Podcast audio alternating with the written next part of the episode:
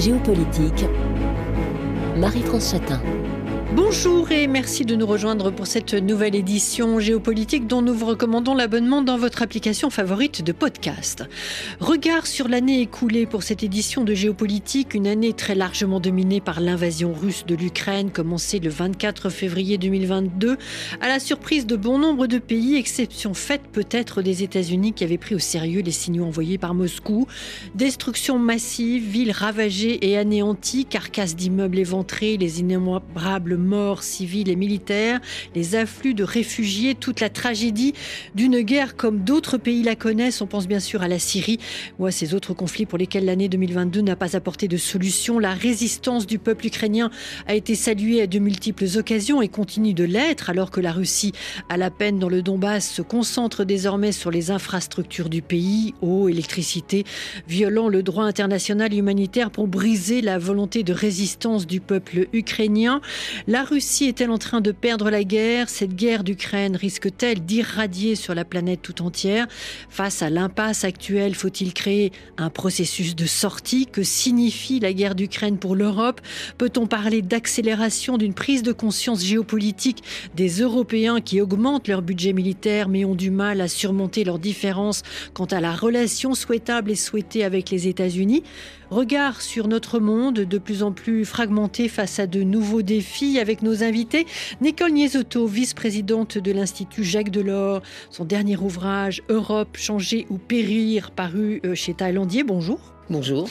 Michel Duclos, ancien ambassadeur conseiller spécial à l'Institut Montagnier, essayiste, auteur de La France dans le bouleversement du monde aux éditions de l'Observatoire et d'un article Comment la Russie a perdu l'Occident dans la revue Commentaire. Bonjour. Bonjour. Et Bertrand Badi, politiste, spécialiste des relations internationales, professeur émérite des universités à Sciences Po, co-directeur avec Dominique Vidal de l'ouvrage collectif intitulé Le monde ne sera plus comme avant aux éditions Les liens qui libèrent et auteur d'un livre plus personnel, Vivre deux cultures, comment peut-on être franco-persan aux éditions Odile Jacob. Bonjour. Bonjour. 2022, Année du retour de la guerre en Europe et des destructions qui l'accompagnent, dévastation et terreur, un choc radical pour le vieux continent qui découvre la brutalité de la Russie et le mépris du droit international. Quel est votre sentiment et votre analyse à chacun en cette fin d'année sur cette guerre en Ukraine? Nicole Niesotto. Alors d'abord pour aller à l'essentiel, je pense que la Russie va perdre la guerre, mais qu'elle va détruire l'Ukraine et que ça, c'est un défi pour les Européens, parce qu'il suffit pas d'avoir un vainqueur et un vaincu, il faut aussi euh, prendre en compte ce paradoxe, c'est qu'un vaincu peut être parfaitement destructeur. Ça, c'est le premier point. Le deuxième point, ce que je retiens, c'est que l'Union européenne, face à cette guerre, euh, subit trois chocs euh, extrêmement profonds. Il y a d'abord un choc philosophique l'Union européenne, après cette guerre, ne sera plus comme avant. Pourquoi? Parce que toute sa conception du monde, tous ces principes sur lesquels elle reposait depuis, euh, bah, depuis 56, depuis les traités de Rome, à savoir que le commerce adoucit les mœurs, que l'interdépendance économique est un facteur de rapprochement entre les pays et entre les sociétés, que la géopolitique est une invention préhistorique sur laquelle les États s'arc-boutent, mais qui est complètement dépassée par la solidarité commerciale, l'intégration économique et monétaire. Toute cette philosophie fondée sur le primat du commerce par rapport à la force tout cela s'effondre, s'est effondré le 24 février. Donc ça, c'est un premier choc qui est majeur et dont on ne voit pas encore toutes les conséquences. C'est-à-dire, il faut réinventer un modèle européen. Le deuxième choc, c'est bien sûr un choc géopolitique, c'est-à-dire de s'apercevoir que la guerre est possible je veux dire, la grande guerre est possible sur le continent européen de la part d'un pays qui est membre permanent du Conseil de sécurité, qui est une puissance nucléaire, qui était un pays garant de la sécurité de l'Ukraine depuis l'indépendance de ce pays, et de s'apercevoir qu'elle est totalement impréparée à affronter une guerre classique, conventionnelle, une guerre de haute intensité sur le continent européen. Donc là, le, choc géopolitique, et l'Union est passée très vite à une économie de guerre, à une militarisation de l'ensemble de ces politiques, enfin des politiques des États membres. Et le troisième choc, c'est un choc institutionnel, parce que finalement, quand on regarde les évolutions de l'Union européenne aujourd'hui, elle est dans un état d'exception systématique. l'Europe vit dans un état d'exception. Alors, exception par rapport aux règles du pacte de stabilité, c'est-à-dire les règles d'or du fonctionnement de la zone euro. Tout cela est suspendu jusqu'en décembre 2003, donc les États peuvent dépenser sans compter. Exception sur le plan d'élargissement, on a admis l'Ukraine comme pays candidat en peut-être deux mois, alors que d'habitude il faut dix ans. Exception sur le plan institutionnel, on était parti dans une grande réforme institutionnelle, la conférence sur l'avenir de l'Europe, tout ça est mis euh, entre parenthèses. Maintenant, c'est la grande Europe la, des 44. Et donc, voilà, ma première idée, c'est de dire l'Europe aujourd'hui est la première, non peut-être victime, mais en tout cas, est l'ensemble politique qui est le plus déséquilibré par la guerre en Ukraine. On développera bien sûr les questions liées euh, euh, à l'Europe, euh, mais on en reste pour l'instant à la guerre en Ukraine. Nicole Niesotto déclarait à l'instant que la Russie allait perdre la guerre, mais qu'elle allait détruire l'Ukraine. Michel Duclos, Bertrand Badi, votre position à vous, votre analyse? Michel Duclos je serais prudent sur l'idée que la Russie euh, est en train de perdre la guerre. Je le crois, hein, franchement, et, je le souhaite, parce que je pense que c'est l'intérêt stratégique euh, fondamental des Européens que cette agression euh, ne l'emporte pas. Mais il faut bien s'entendre sur ce qu'on entend par gagner ou perdre. La Russie mène une guerre sur deux fronts. Le front ukrainien, donc contre l'Europe, mais un front plus large qui est de changer l'ordre du monde et elle essaie de renverser la table qui avait été établie par les, puissances euh, qui avaient remporté la Seconde Guerre mondiale et ensuite euh, réaffirmée après la fin de la guerre froide. Et sur ce terrain-là, c'est pas complètement euh, exclu qu'elle marque des points.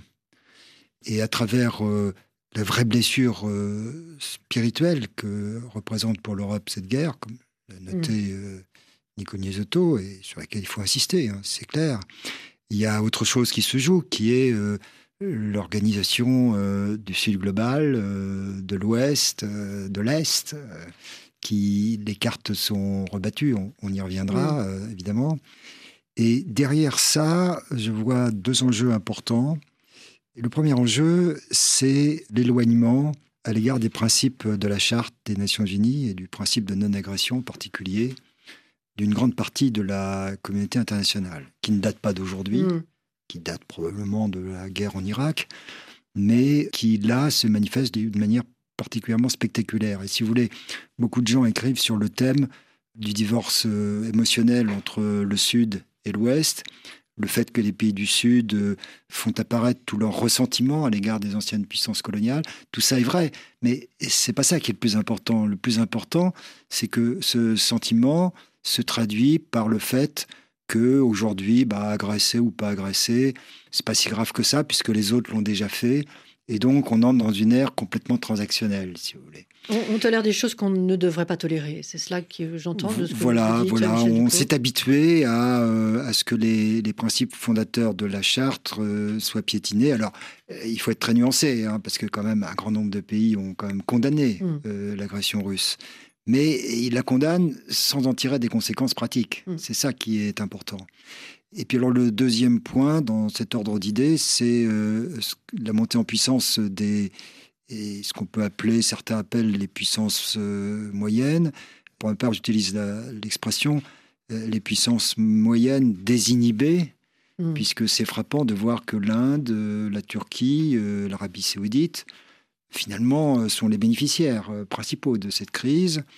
Elles ont atteint un niveau tel de, poids économique qu'elles peuvent se permettre de, euh, continuer leur lien avec la Russie sans que les Occidentaux soient en mesure de, d'exercer des pressions très fortes sur elles. Et sur un plan politique même, elles jouent un rôle qui est d'ailleurs plutôt positif dans le cas de l'Inde, mais ou même de la Turquie, qui, a pu jouer un rôle de médiateur important, mais on, voit là l'arrivée sur le devant de la scène d'un certain nombre de, puissances euh, dites euh, moyennes. On approfondira dans l'émission de demain. Bertrand Badi, votre analyse aussi, votre sentiment sur mm. cette guerre russe en Ukraine. Et finalement, j'ai aussi cette relance que m'a inspiré Michel Duclos. Poutine pouvait-il imaginer qu'en entrant en Ukraine, il allait renverser la table comme il le fait? Bah, je ne sais pas très bien ce que ça veut dire d'abord renverser la table. Hein. Où est la table? Elle est très grande hein, chez Poutine, la table. Rappelez-vous les images euh, qu'on nous a montrées. Euh, ce que je voudrais dire, c'est qu'en histoire, il n'y a pas de point final. C'est-à-dire, on ne peut pas euh, dire, bah voilà, c'est terminé, le match est terminé pour parler le langage d'aujourd'hui. c'est pas comme ça que ça se passe. En revanche, euh, si on regarde, si on fait un premier bilan de ce qui s'est passé entre le 24 février dernier et aujourd'hui, euh, Poutine a déjà perdu trois fois. A déjà perdu trois fois. C'est-à-dire, euh, rappelez-vous l'ambiance de fin février, début mars, c'est il faut évacuer Kiev. Et d'ailleurs, il y avait des files de voitures qui quittaient la capitale ukrainienne parce que l'armée russe va arriver demain, après-demain ou la semaine prochaine.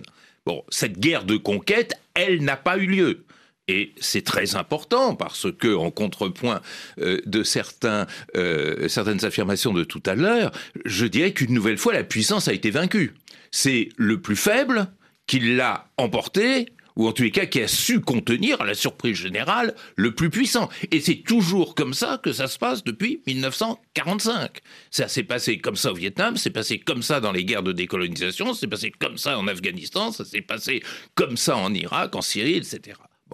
Le deuxième euh, élément qu'il faut avoir bien en tête, c'est que Poutine a perdu une seconde fois en montrant à la face du monde que son armée n'était pas celle que l'on imaginait. Ce qui, dans un monde où la crédibilité internationale est un facteur, un paramètre important, est une catastrophe. L'image de cette superpuissance militaire est écornée pour un bon moment, ne serait-ce que même dans l'organisation de la chaîne du commandement, des conditions de mobilisation, tout un tas de choses que l'on ne pouvait pas imaginer. Puis il a perdu une troisième guerre, qui est cette guerre sociale qu'il a voulu mener en réplique à la résistance du peuple ukrainien, cette espèce de terrorisation sociale euh, à coups de massacres, à coups de bombardements, de jets de missiles, qui n'avaient aucune valeur stratégique sur le plan strictement militaire, mais une valeur de dissuasion sur la société, il l'a perdu parce que le peuple ukrainien est toujours debout. Bon, ça c'est quand même beaucoup. Alors je suis tout à fait d'accord avec Michel Duclos, pour autant, il y a d'autres épisodes. Le feuilleton des relations internationales est un feuilleton éternel, avec euh, des relances euh, qui euh, risquent d'intervenir et, qui déjà interviennent. Mais c'est là, je me permettrai d'aller, de pousser le bouchon un peu plus que ne l'a fait Michel Duclos, ce qui m'apparaît décisif, c'est qu'avec cette guerre, et contrairement à ce que certains se sont précipités à dire, on assiste à la mort des vieilles alliances.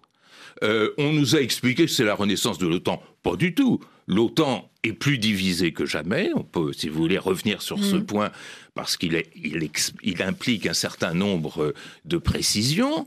Et puis parce que on voit naître partout dans le monde euh, ce que j'appellerais une forme nouvelle de diplomatie, qui est la diplomatie de l'union libre, qui succède à la diplomatie du mariage institutionnalisé. C'est-à-dire, on voit euh, euh, des euh, acteurs qui ne s'entendent nullement entre eux, qui ont des intérêts absolument divergents, comme disait l'ancienne école des relations internationales, les fameux intérêts nationaux, et qui pourtant montent des coups ensemble. Erdogan, Poutine, Poutine, le roi d'Arabie saoudite, le président des Émirats arabes unis, voire le Premier ministre israélien tout un tas de choses qui sont en train d'accoucher d'un nouveau membre, d'un nouveau monde, pardon, d'accoucher d'un nouveau style de relations internationales où la fluidité euh, des diplomaties remplace le statisme qui correspondait au temps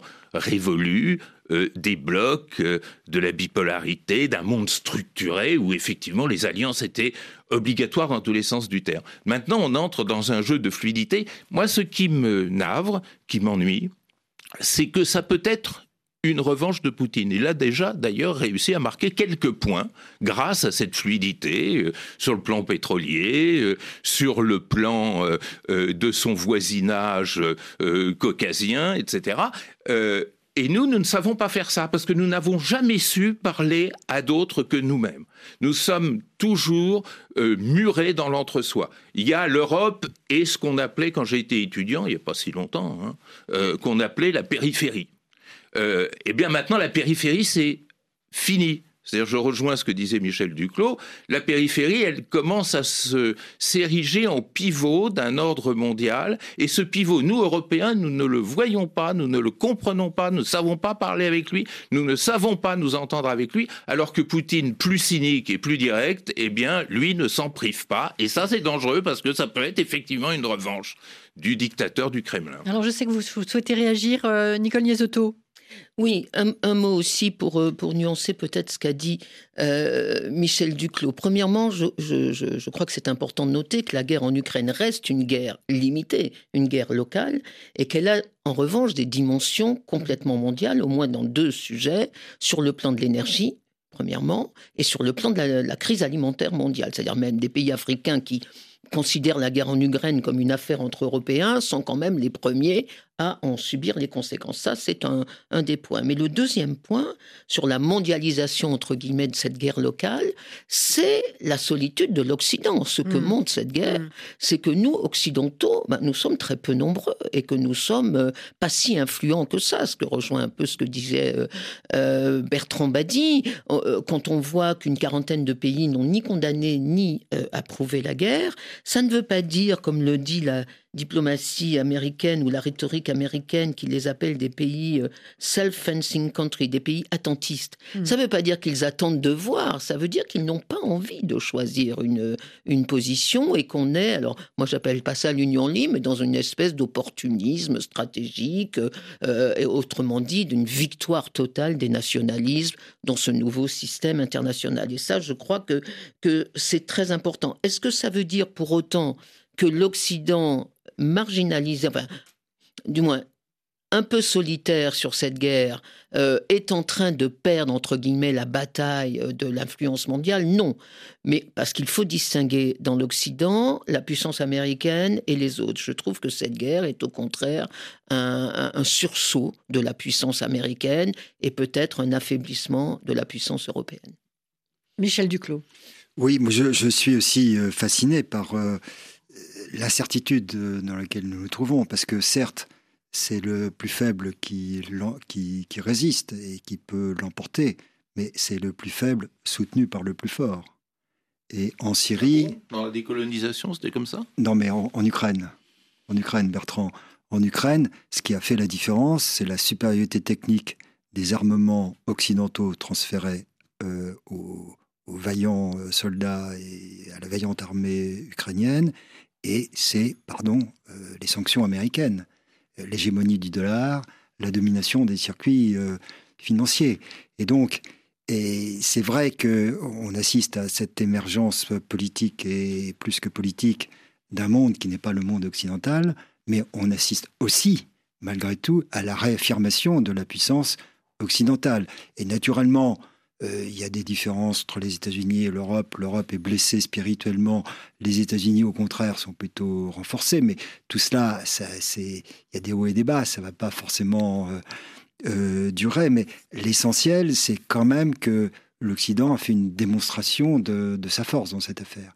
Et pour moi, le, fond de cette affaire, c'est ce que j'écris ici ou là, c'est l'Occident fait une démonstration de force, il ne faut pas qu'il se fasse d'illusions, c'est un répit. Ça ne veut pas dire qu'il est redevenu euh, dominant. Et, il faut qu'il profite de ce répit pour effectivement rétablir euh, une vraie coopération avec le Sud global. Bertrand Badi, je vous propose de réagir en 30 secondes et je vous redonnerai la parole dans la deuxième partie de l'émission après le journal. Oui, moi je pense qu'il y a quand même un fait structurant depuis 1945, c'est toujours le faible qui gagne. Et ça, il est temps de se demander pourquoi. Quant à aujourd'hui en Ukraine, je ne suis pas sûr que l'exception soit si forte. Parce que, bien sûr, il y a eu l'effet armement et livraison d'armes euh, par l'Occident, mais il y a surtout cette incroyable résistance sociale ukrainienne qu'il faut regarder en face, parce que ça, c'est un paramètre nouveau, en tous les cas en Europe. On vous retrouve, Bertrand Badi, avec Michel Duclos et Nicole Niesotto après le journal. À tout de suite. Géopolitique, Marie-France Chatin. Regard sur l'année écoulée, les conséquences de la guerre d'Ukraine. Nous retrouvons nos invités Nicole Niesotto, vice-présidente de l'Institut Jacques Delors. Son dernier ouvrage Europe changée au périr chez Talandier. Michel Duclos, ancien ambassadeur, conseiller spécial à l'Institut Montaigne et essayiste, auteur de La France dans le bouleversement du monde aux éditions de l'Observatoire et de comment la Russie a perdu l'Occident dans un article paru dans la revue Commentaire. Bertrand Badi, politiste, spécialiste des relations internationales, professeur émérite des universités à Sciences Po, co-directeur avec Dominique Vidal de l'ouvrage collectif intitulé Le monde ne sera plus comme avant aux éditions Les Liens qui libèrent et auteur d'un livre plus personnel, Vivre de culture, comment peut-on être franco-persan aux éditions d'Île Jacob. Bertrand Badi, euh, je vous ai interrompu pour laisser la place euh, au journal. Euh, nous évoquions l'idée, alors L'une est mise par Nicole Nisotto, où on, assiste actuellement à un sursaut de la puissance américaine. Michel Duclos parlait de la réaffirmation de la puissance occidentale. Et vous disiez que depuis la guerre euh, de 45, et eh bien finalement, c'est toujours le faible qui gagne. Oui, alors ça c'est déjà un fait structurant de notre histoire contemporaine sur lequel on ne s'est pas suffisamment interrogé. Mais lorsque l'on parle de puissance, évidemment, dans mon esprit, la puissance n'a pas disparu, ce qui d'ailleurs faudrait absolument rien dire. Ce qui est intéressant, et le conflit ukrainien peut nous aider, c'est de comprendre la mutation de la puissance. D'abord, la puissance a de plus en plus à faire face, non pas à une autre puissance et une autre armée, mais à des résistances sociales. Et on sait ce que le canon vaut face au canon, on ne sait pas bien ce que le canon vaut face aux sociétés. Ce qui, en d'autres termes, veut dire quelque chose d'extrêmement important, c'est que la guerre de conquête aujourd'hui est devenue presque impossible. Je dis presque parce que il y a toujours ces sursauts, mais les guerres de conquête sont largement mises en échec et ce qui nous a appris cette page nouvelle de l'histoire, c'est ce grand chapitre encore tabou et mal étudié qu'est la décolonisation, mmh qui est la contre-conquête, quoi, en quelque sorte, ou la reconquête. Donc ça, c'est un changement profond. Alors, qu'est-ce que ça veut dire une mutation de la puissance? Bah, Ça veut dire d'abord, et ça c'est un point très important ce qui concerne le conflit russo-ukrainien, la part de plus en plus importante jouée par la puissance technologique, notamment la manière dont les renseignements sont relayés et ce qui est intéressant de noter, relayés de plus en plus par des satellites qui sont lancés par des acteurs privés et qui renseignent des acteurs privés, c'est-à-dire un orteil de plus de la société dans ces conflits qui étaient le lieu clos de l'affrontement unique et exclusif des États. Mais ça veut dire quelque chose de probablement plus important. C'est-à-dire que maintenant, si on veut régénérer la puissance et la mettre à l'aune de la mondialisation, il faut complètement la réinventer. Et cette réinvention, on a cru trop facilement, et là je rejoins ce qui a été dit, que, ce que disait Nicole tout à l'heure, que cette réinvention, bah, c'est simplement la puissance économique versus la puissance militaire. Non, c'est beaucoup plus compliqué que ça. C'est-à-dire savoir intégrer les dimensions sociales dans la puissance. Et ça, c'est quelque chose que l'on ne comprend pas dans nos sociétés qui ont cinq siècles d'histoire en termes d'équilibre, de puissance, de géopolitique qui structurait le monde. On a fait cinq siècles d'histoire de relations internationales mmh. qui excluaient l'humain. Mmh. Aujourd'hui, l'humain s'approprie les relations internationales. Je me rappelle d'un ministre des Affaires étrangères français que je ne nommerai pas qui a dit mais que l'opinion publique se mêle d'affaires internationales, c'est exactement comme si on laissait la famille du malade entrer en salle d'opération. Bah, cette image-là, qui mmh. d'ailleurs m'avait beaucoup choqué, c'est fini maintenant. C'est-à-dire toute la famille est dans la salle d'opération ukrainienne. Et ça, c'est vraiment l'élément nouveau et qui, d'un certain point de vue, contraint M. Zelensky lui-même. C'est-à-dire peut-être tout à l'heure on parlera entre guillemets des négociations, je dis entre guillemets parce que ce mot n'a plus grand sens aujourd'hui, eh bien on s'aperçoit que si même M. Zelensky voulait négocier quoi que ce soit, eh bien, il en serait empêché par sa société. Et c'est ça, la nouvelle image de l'histoire qui mm. se fait, c'est-à-dire une société qui contraint. Alors, il reste encore un mot, que la puissance, effectivement, garde intacte sa capacité de destruction. C'est-à-dire le puissant peut continuer à détruire. Le problème, c'est qu'aujourd'hui, le puissant, il ne parvient plus à construire. Les Russes ont pu détruire la Syrie, là-bas, ont pu détruire Alep, notamment, j'ai toujours cette image face aux yeux. Ils n'ont rien reconstruit du tout, et certainement pas un nouveau système politique qui serait entre les mains harmonieuses de la dynastie des Assad. Mm. Voilà, c'est ça ce qu'est la puissance aujourd'hui. Alors il y a un pays qui évidemment observe cette guerre euh, en Ukraine euh, et cette invasion russe de l'Ukraine, euh, c'est la Chine. On y reviendra peut-être dans l'émission de demain. Vous disiez, Bertrand Badi, que la guerre de conquête est à peu près impossible. J'aimerais, puisque vous m'avez donné, tendu une perche en abordant la question des négociations, qu'on en vienne à comprendre comment sortir vous le disiez euh, au début de l'émission, euh, la Russie va perdre l'Ukraine et détruire l'Ukraine. Quelle porte de sortie possible, Nicole Niesotto, pour ce conflit euh, entamé le 24 février 2022 alors, bon, évidemment, je vais prendre des risques en répondant à votre question, mais comme je suis un, universitaire totalement irresponsable, j'assume ces risques. Je crois qu'il faut il y aura un jour, j'espère, une fin de guerre. Ça ne veut pas dire qu'on va passer de la guerre à la paix. On peut avoir une phase très très longue de conflits gelés, de trucs intermédiaires, enfin bon, bref. Mais en tout cas, la négociation, à mon avis, devrait reposer sur deux principes. Le premier principe, c'est l'intégrité territoriale des États, qui est un des fondements de la Charte des Nations Unies, c'est-à-dire que l'Ukraine doit retrouver dans son intégralité les frontières qu'elle avait avant 2014 Crimée compris. Frontière de 1991. Voilà. Deuxième principe, il faut avoir un peu de réalisme stratégique, c'est-à-dire cette négociation ne se fera pas avec le Burkina Faso, elle se fera avec un pays qui s'appelle la Russie, qui est une puissance nucléaire et qui, qu'on le veuille ou non, existera toujours sur le continent européen. Je vais développer dans une seconde ces deux points, mais je voudrais dire que pour moi, il y a un troisième principe qu'on voit beaucoup avancé par l'ensemble des commentateurs de cette guerre et qui pour moi n'est pas un principe, qui est le fait de dire que les Ukrainiens doivent choisir, doivent choisir le moment, euh, les modalités, etc. Je ne suis pas sûr que ce soit euh, un principe. Les Ukrainiens choisiront avec les Américains. Je ne crois pas une seconde que les Américains laisseront les Ukrainiens décider tout seuls de euh, savoir s'ils vont faire ouvrir une négociation ou pas. Mais Donc pour moi, les deux principes, c'est intégrité territoriale et réel politique. Intégrité territoriale, ça veut dire oui, ils doivent retrouver la Crimée déjurée en droit international. Réal politique, c'est oui, il faut négocier quelque chose de spécial en Crimée. Pourquoi?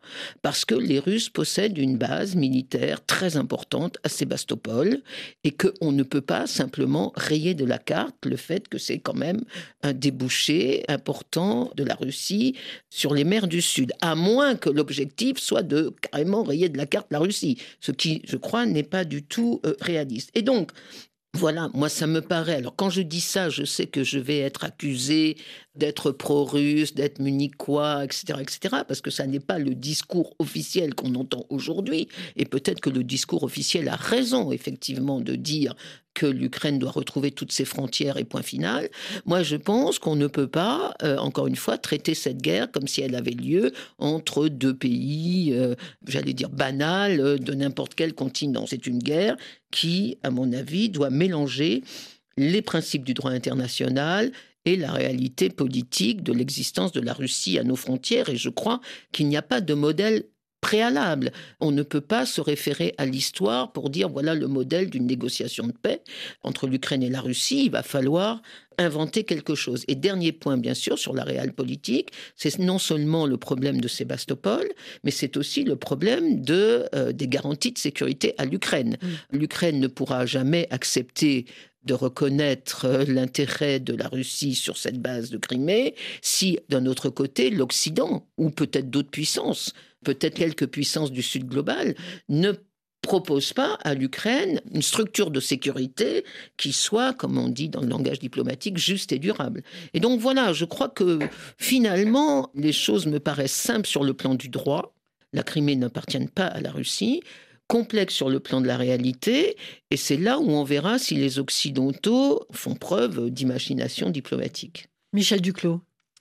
Alors d'abord, pour être honnête, je ne suis pas certain qu'il y aura une négociation. Hein. C'est ce que mm. tout le monde dit, il faut l'espérer, mais après tout, on peut imaginer que petit à petit, euh, la guerre cesse, euh, faute de combattants ou faute de munitions, qu'elle reprenne ensuite, comme l'a dit euh, Nicole, et qu'il n'y ait jamais à un moment donné une vraie négociation ou un vrai accord.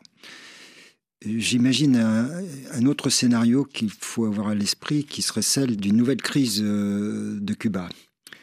Si par exemple les Ukrainiens étaient en mesure de vraiment prendre euh, la Crimée, que Poutine était complètement acculé, à ce moment-là, euh, il pourrait agiter de nouveau les options nucléaires de façon qui serait perçue en Occident comme plus crédible. Et on peut imaginer qu'à ce moment-là, il y a un coup de fil de Biden à Poutine c'est le président euh, Biden, le 6 octobre, avait fait allusion à la crise de Cuba et que ça se termine un peu comme euh, entre Khrouchtchev et Kennedy.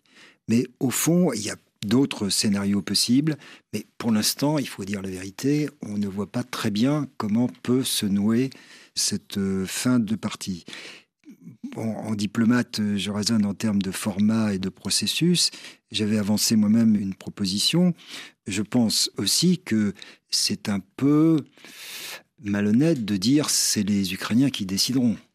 D'abord parce qu'on sait que c'est pas tout à fait vrai malgré tout, puisqu'ils dépendent beaucoup des armements euh, occidentaux, même s'ils ont une capacité de résister aux occidentaux presque aussi forte que leur capacité de résister à la Russie. Hein. il faut bien. mais la puissance américaine est là euh, derrière, bien présente. Et... Bon, et donc euh, c'est pas tout à fait vrai de dire qu'ils seront les seuls à décider. Et puis surtout, ça fait peser sur eux un fardeau considérable. Et ça, des amis ukrainiens me l'ont dit. C'est très gentil, vous nous faites beaucoup d'honneur, mais à la fin des fins, ce sera très très difficile pour nos dirigeants. Et donc, ce qui me paraît très raisonnable, c'est d'avoir dès maintenant un groupe de grands pays qui, avec l'Ukraine, commence à réfléchir à ce que serait une négociation euh, finale, quels seraient les paramètres. Et dans ce groupe, je vois évidemment les États-Unis et les quatre euh, Européens euh, enfin les trois grands Européens traditionnels, l'Allemagne, la France, le Royaume-Uni, mais je vois aussi la Pologne. Bien sûr. Et c'est un des éléments nouveaux de cette crise, c'est qu'aujourd'hui, un pays comme la Pologne, au même titre que la France, en Europe, sur ces questions-là, mm. a son mot à dire. Bertrand Badi. Oui, alors euh, je diverge assez substantiellement avec mes amis, tant mieux, et, et ça rend nos relations tant plus amicales. D'abord, il faut s'interroger sur ce mot négociation.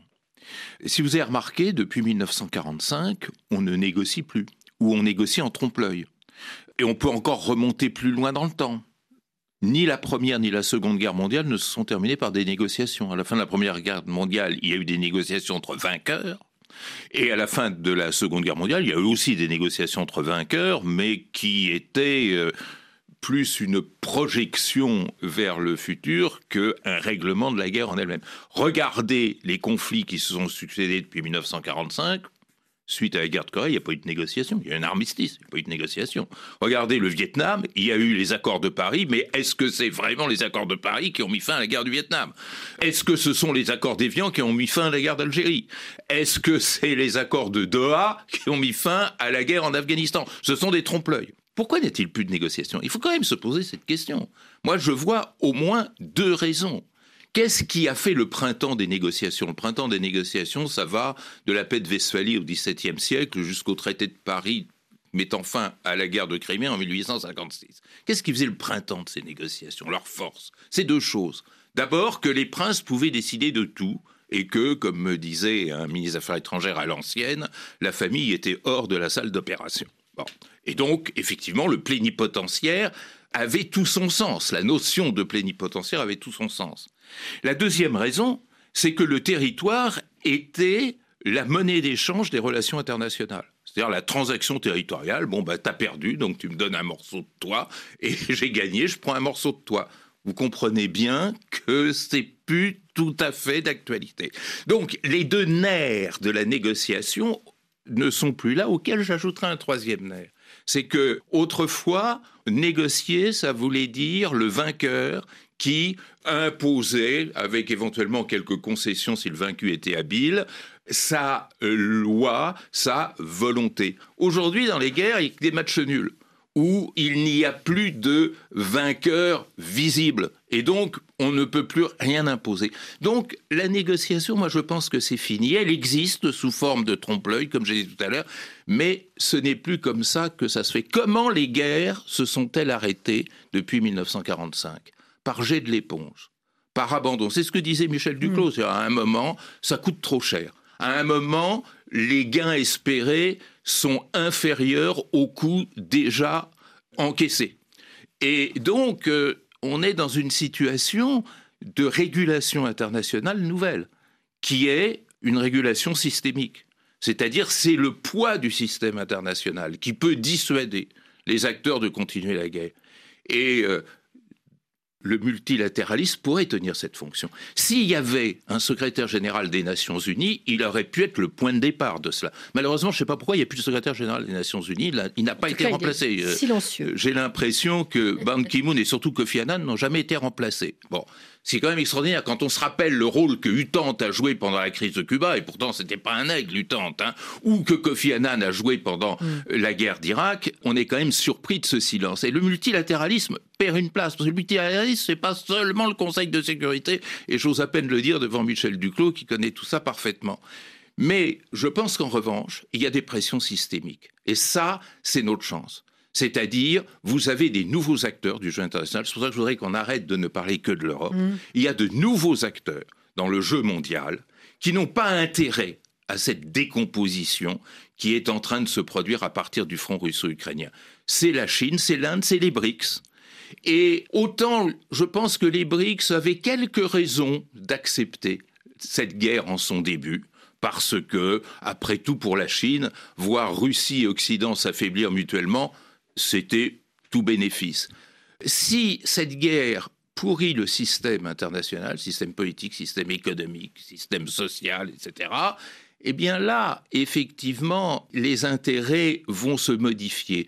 Je crois beaucoup plus en la capacité d'une pression sourde des puissances émergentes, de ce tiers parti que l'on méprise tant pour réguler le jeu international, que du côté des belligérants pour des raisons mmh. qu'on a établies tout à l'heure, et aussi de cette race très particulière que l'on a un peu trop tendance à vanter autour de cette table, qui sont les co-belligérants non belligérants. Vous savez ce que c'est que la CBNB, la co-belligérance non belligérante, c'est ce poids très équivoque de l'Occident, et qui du coup lui retire toute capacité réelle tant sur le plan militaire, ça a été démontré, et dissuasif, que sur le plan diplomatique. Alors voilà, la mondialisation, c'est ça aussi, c'est ce nouveau monde qui est en train de créer un nouvel équilibre. Je vous signale d'ailleurs que ce nouveau monde, c'est la moitié de l'humanité et c'est presque la moitié du PIB mondial. Faire de la place aux nouveaux acteurs, on en parlera bien sûr. Euh, Nicole Niesotto, en fait, il nous reste une minute avant la fin de cette euh, première émission. Il y en aura une deuxième demain. Nicole Niesotto et Michel Duclos, peut-être. Un point peut-être pour euh, nuancer ce qu'a dit Bertrand Badi. C'est vrai que la dialectique entre le faible et le fort a évolué. Je crois qu'ici, l'Ukraine, c'est le faible qui va gagner, mais c'est justement parce qu'elle est faible qu'elle aura besoin d'une négociation, parce qu'elle aura besoin de garanties de sécurité pour l'avenir, parce qu'elle veut absolument s'intégrer en Occident et qu'on ne voit pas comment l'Union européenne ou l'OTAN pourraient mettre l'Ukraine dans leurs incendies si l'Ukraine est occupée par encore des soldats russes. Donc je crois que paradoxalement, c'est le faible qui a intérêt à la négociation aujourd'hui. Michel Duclos, en 15 secondes. Je ne crois pas du tout que l'Occident ait ce caractère néfaste que lui prête euh, ah, Bertrand. Mm. Ah, et, je crois que l'avenir, c'est au contraire le lien entre les Occidentaux et les nouveaux acteurs du Sud global. Mais on y reviendra si vous voulez. Oui, tout à fait. Merci Michel Duclos. Je rappelle que vous êtes ancien ambassadeur, conseiller spécial à l'Institut Montaigne et essayiste. Bertrand Badi, politiste et spécialiste des relations internationales et professeur émérite des universités à Sciences Po. Et Nicole Niesotto, vice-présidente de l'Institut Jacques Delors on vous retrouve tous les trois pour euh, poursuivre euh, dans l'émission géopolitique euh, de demain, poursuivre sur cette année 2022, ce regard que vous portez et essayer de comprendre un petit peu là aussi ce qu'il en va des nouveaux rapports de force et de la place qu'il va falloir faire, comme on appelait Bertrand Badi, à, des acteurs comme la Chine, l'Inde, les BRICS dans cet environnement international. Géopolitique était signé Marie-France Chatin, Cécile Lavolo et Jérémy Boucher. À demain.